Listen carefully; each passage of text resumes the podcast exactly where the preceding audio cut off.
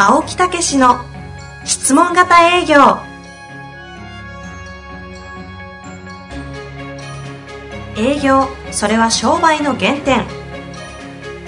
トヨタ大阪ガス生協などの営業マンも実践。2万人を超える営業支援を行った青木武が営業の真髄を語り尽くします。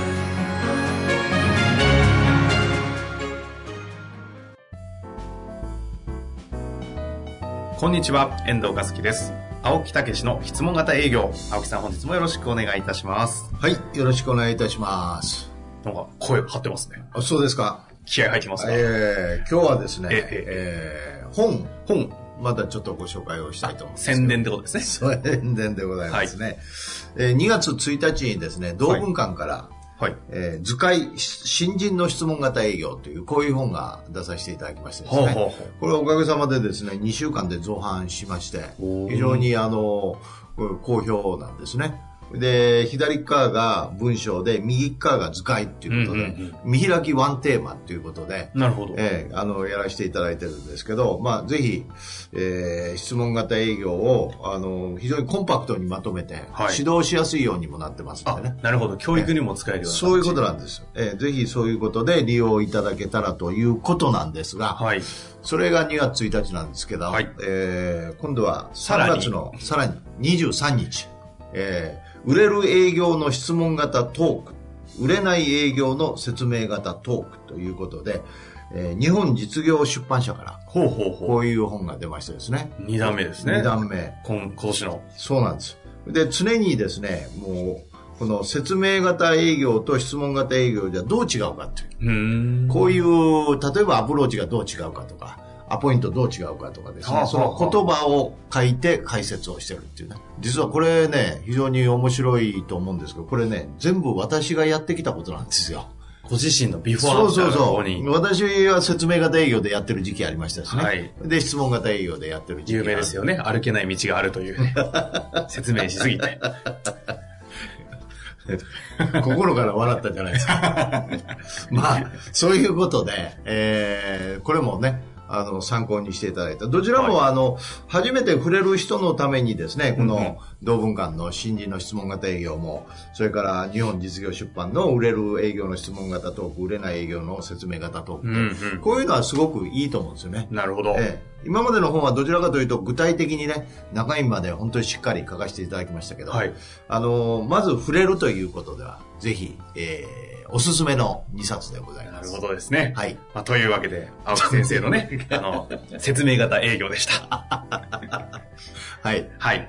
まあ、というぜひね、あの、ええ4月も入ると、新人のね、方々も入ってきたそうなんですよね。教育もいろいろ力を入れていけなければいけない時期になりますし、ええまさにね、そういう方向けのそう本だと思いますの特で。に人事関係の方とかね、はい教育担当の方とかね、はい営業のリーダーとか、こういう方はもうぜひ読んでいただけたらというふうにねで。すね。そして、読んでいただいた上で、青木さんのことも読んでいただけたらと。ああ。研修をね。いいですね。いいで引っ掛け。。はい。というわけで、今日も質問来ておりますので、はい。ご紹介していきたいと思います。はい。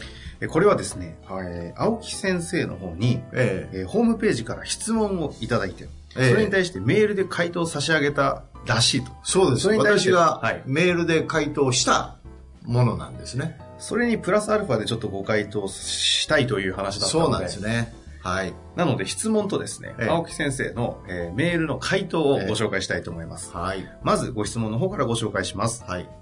えー現在、部下を教育しているのですが、意図が伝わらずなかなか改善に至らなくて困っています。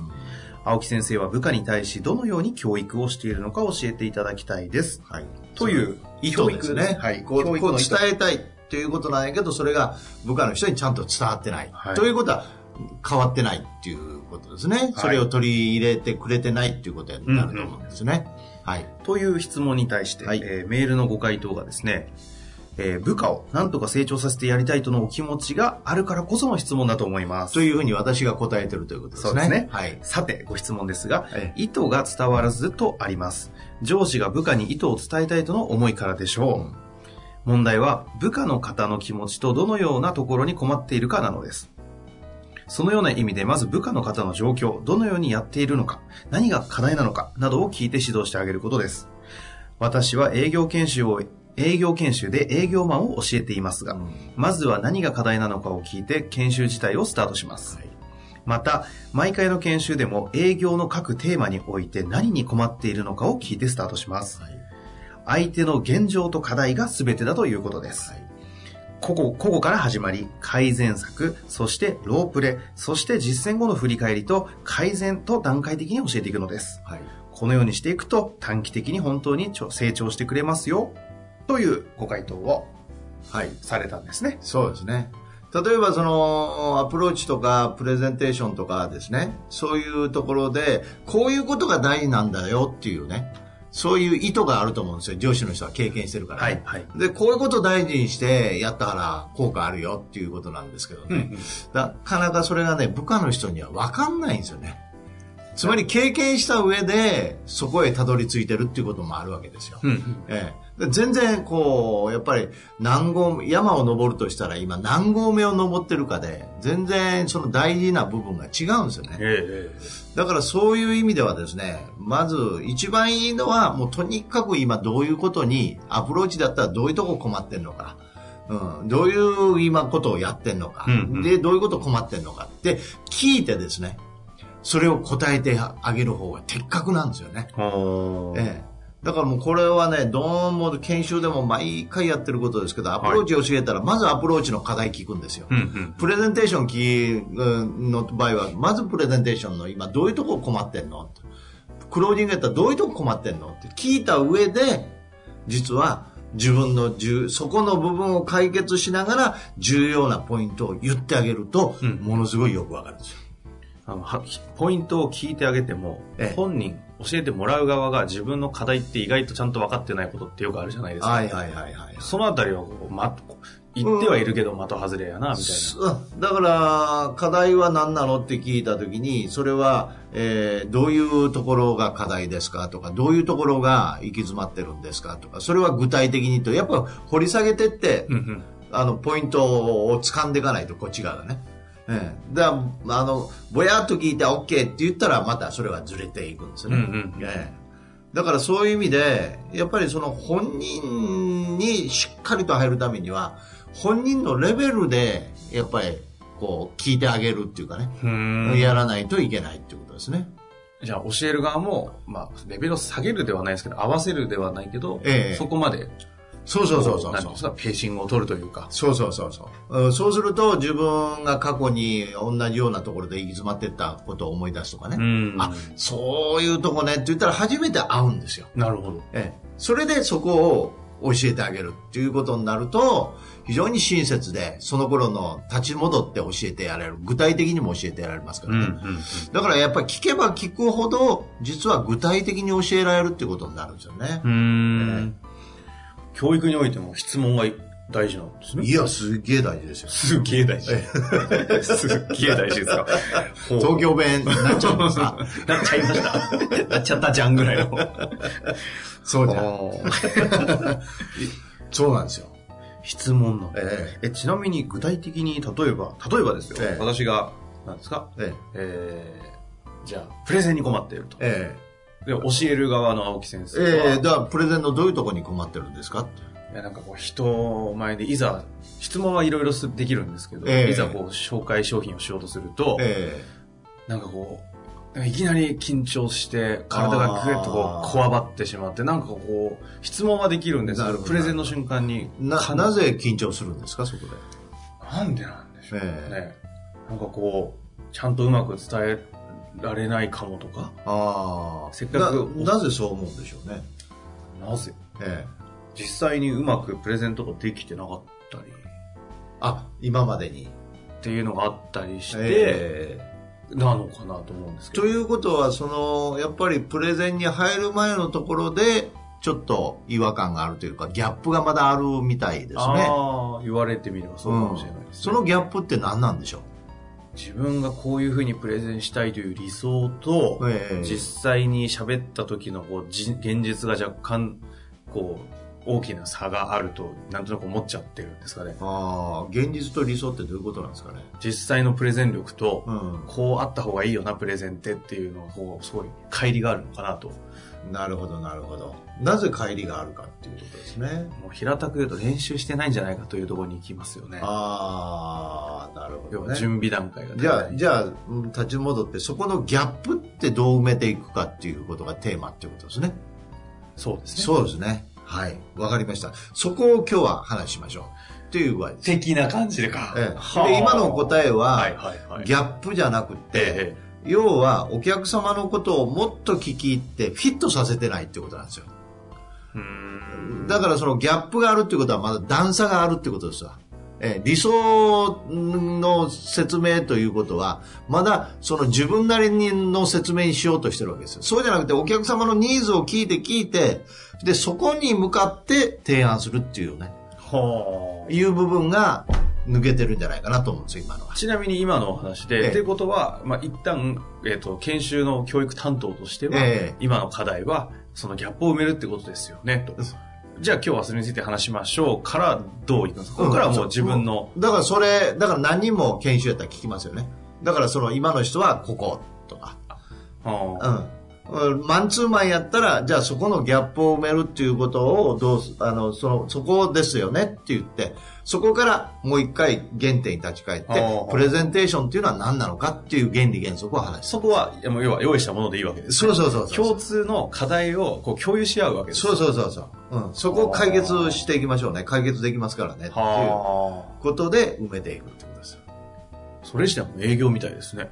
うん、だから、やっぱり上司は部下に対して、やっぱり質問をしていくっていう、こういう本も今度出るんですけどね。あ上司は部下に質問しなさいって。上司が質問するんですよう。んだからね、部下が質問すると思ってるんですよね、みんな。あなんかあったら質問聞いてよ、こい聞いてこいよと。そうなんですよ。なるほどね。今私していただいたのでえ、現状と、え結果的にギャップ埋めたいっていう欲求を引っえ張り出してくださったわけじゃないですか。はいはいはで、そこが自分の欲求って分かったんい。で、それでどうしてるかっていうのを聞きましたよね。あそうですねうん。ううんん。だからそこが分かったんで、えーそれを今度は解決策としてこれから提案する研修しましょうと。ということですよ。同じですね。ええ営業と。そうなんですよ。ええで、ここだけで、あのー終わりじゃないんですね。本当は今日言いたかったことは、この先にあ、あるるんですか？あが邪魔し続けてるんですいやいね。一応ニーズに応えたってことなんですけどね。行きましょう、ええ先に。失礼いたしました。いや、それでですね、今やったように、はいで、これで正解を、じゃあこれを、そこのもうちょっと埋めて、お客様のニーズにぴったりのところまで落とし込んで、そしてそれに向かって商品説明すればいいんですよって言うじゃないですか。うんうんで、それはどういうことかっていうと、分かったっていうレベルなんですよ。理解したっていうレベルなレベルなんですね。うん。うんうんうん。ところが、それができるっていうのは全く違うんですよ。と言いますとええ、つまり分かったことがすぐはできないっていうことですよ。うんうん。ええ、でそこには練習がいるんですよ。ええ、だからいつもこれ言ってると思うんですけどね。そうですね、そうですね。ええだけど、このね、このギャップ、分かったことができるようになるギャップはね、まあね、富士山ぐらいあるんじゃないかなと思うんですよね。例えがいいのか悪いのか分かりませんけど、とにかくギャップがあるということですね。そうそうそう。それぐらいね、ギャップがあるんですよね。はあはあそれをね、みんなね、やっぱり理解しなさすぎますね。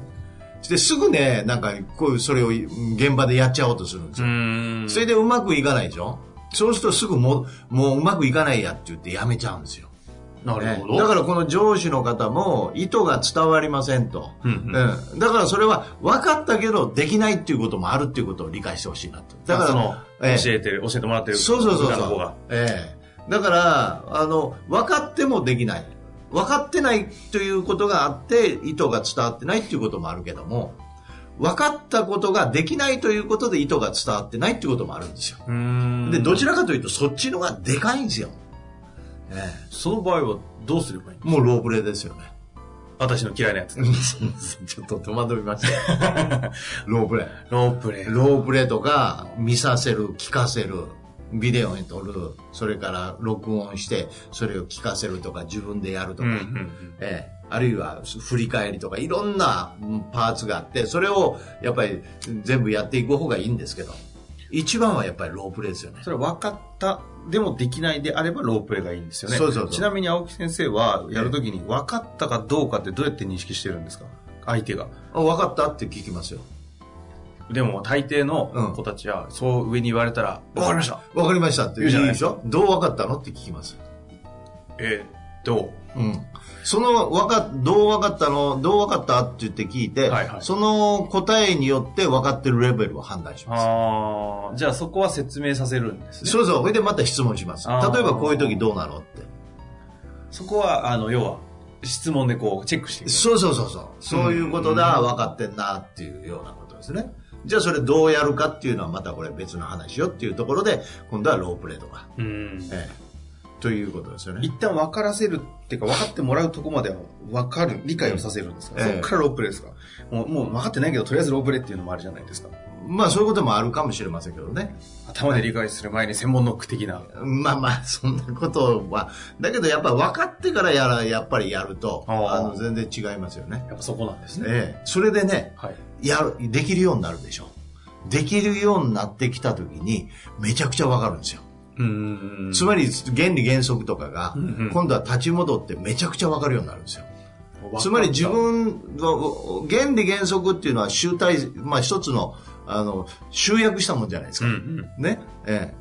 例えば、その、万有引力の法則でリンゴが落ちると。うんうんね。ええ。ああ、これ地球から引っ張、中心から引っ張られてるんだと。す 難しい話です。いやいや、そんな別に突っ込もうと思ってないですよ。いや、むしろ私がこれ。これ、例え話出したけど、どこへ、どう落とし戻すんやと。こっちがずっと思ってましたよ。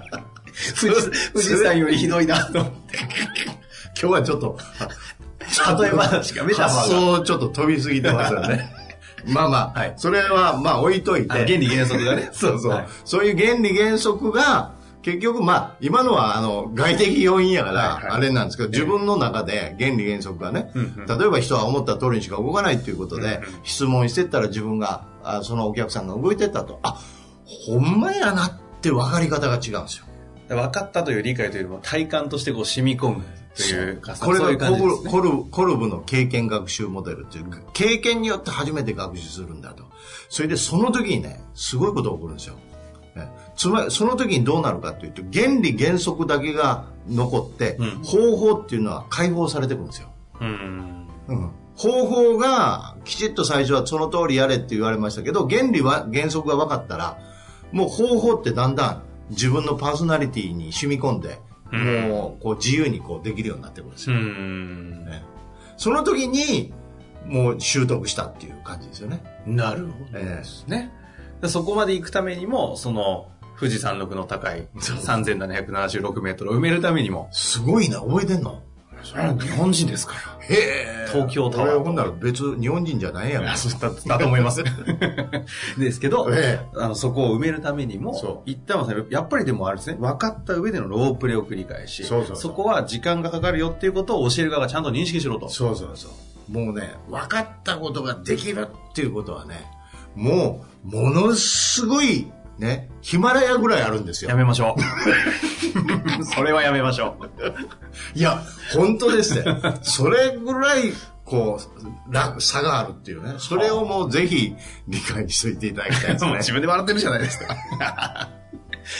なるほどですね。でも教育のタタイミングとしては非常にいい時期でしたし。ええそうそうそう。もうこれはもう、これを分かってるとね、上司の人はね、辛抱もできるしね、やっぱりちゃんと聞いてね、こう練習させることができるんですよ。なるほどですええいね。かにそこが大事かっていうね。はい。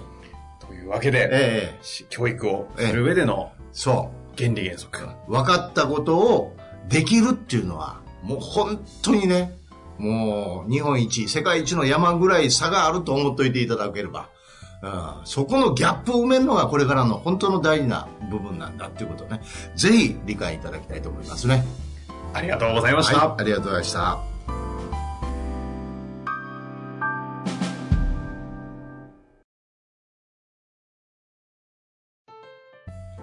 日の番組はいかがでしたか？番組では青木武氏への質問を受け付けております。